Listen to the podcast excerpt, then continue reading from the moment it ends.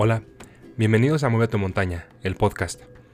En esta ocasión quiero hablar con ustedes sobre la bendición de tocar fondo.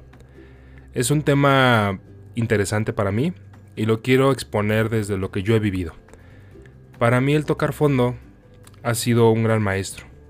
Ha sido el mejor maestro en la vida porque me ha permitido agradecer todas las habilidades y las nuevas características que tengo para poder llegar a los objetivos personales que quiero lograr. Cuando nosotros nacemos, hay expectativas que generan los padres y la familia de lo que nosotros debemos ser y lo que nosotros representamos para esa familia. Sin embargo, no son del 100% compatibles con lo que realmente nosotros queremos lograr, lo que ha salido de forjar nuestra personalidad a lo largo de los años.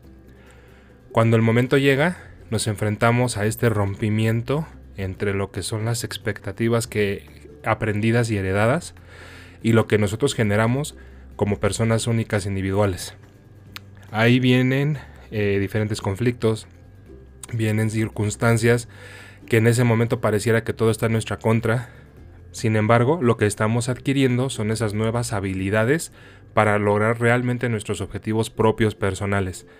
Entonces, cuando vienen una serie de problemas eh, circunstancias adversas y en donde nosotros entramos en un papel de víctima, donde yo entro en un papel de víctima, a mí me sirve mucho entender que es un maestro que viene a enseñarme cosas nuevas y sobre todo a descubrir cosas nuevas dentro de mí.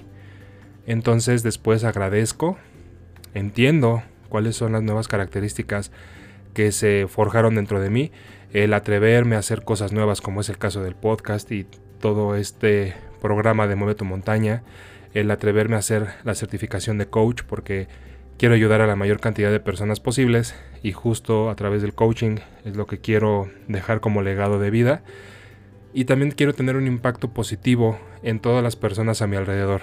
No nada más a través del podcast o de los videos o de las redes sociales, sino yo mismo como persona, siempre estar generando un impacto positivo, una energía positiva en las personas que están a mi alrededor. Eso no vino fácil, y esa conclusión que yo que tengo en mi vida tampoco vino fácil. Fueron muchos tropiezos, hacer frente al fracaso, a, aceptarlo como un amigo y no como un enemigo, perder el miedo, porque mi mayor miedo en la vida era no cumplir con las expectativas que habían generado, fracasar, pero no era lo que yo realmente buscaba en mi vida. Entonces, hasta que yo acepté aventarme a ese vacío, a esa incertidumbre, que realmente no era una incertidumbre como tal. Simplemente tenía claro el mapa, lo que me hacía falta era conocer el terreno que iba a atravesar. Y la verdad es que ha sido una experiencia impresionante, ha sido muy amoroso, ha sido con una energía muy positiva, me ha permitido conocer inclusive a mis familiares, amigos cercanos, a mi pareja y a mí mismo desde una luz muy diferente.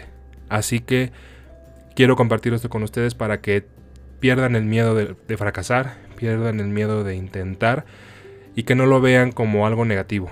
Abrácenlo como el mejor maestro de vida que van a tener en su vida, en todo momento, y que va a llegar muchas veces sí, pero siempre con la percepción y la perspectiva de que es necesario para poder ser un nuevo yo.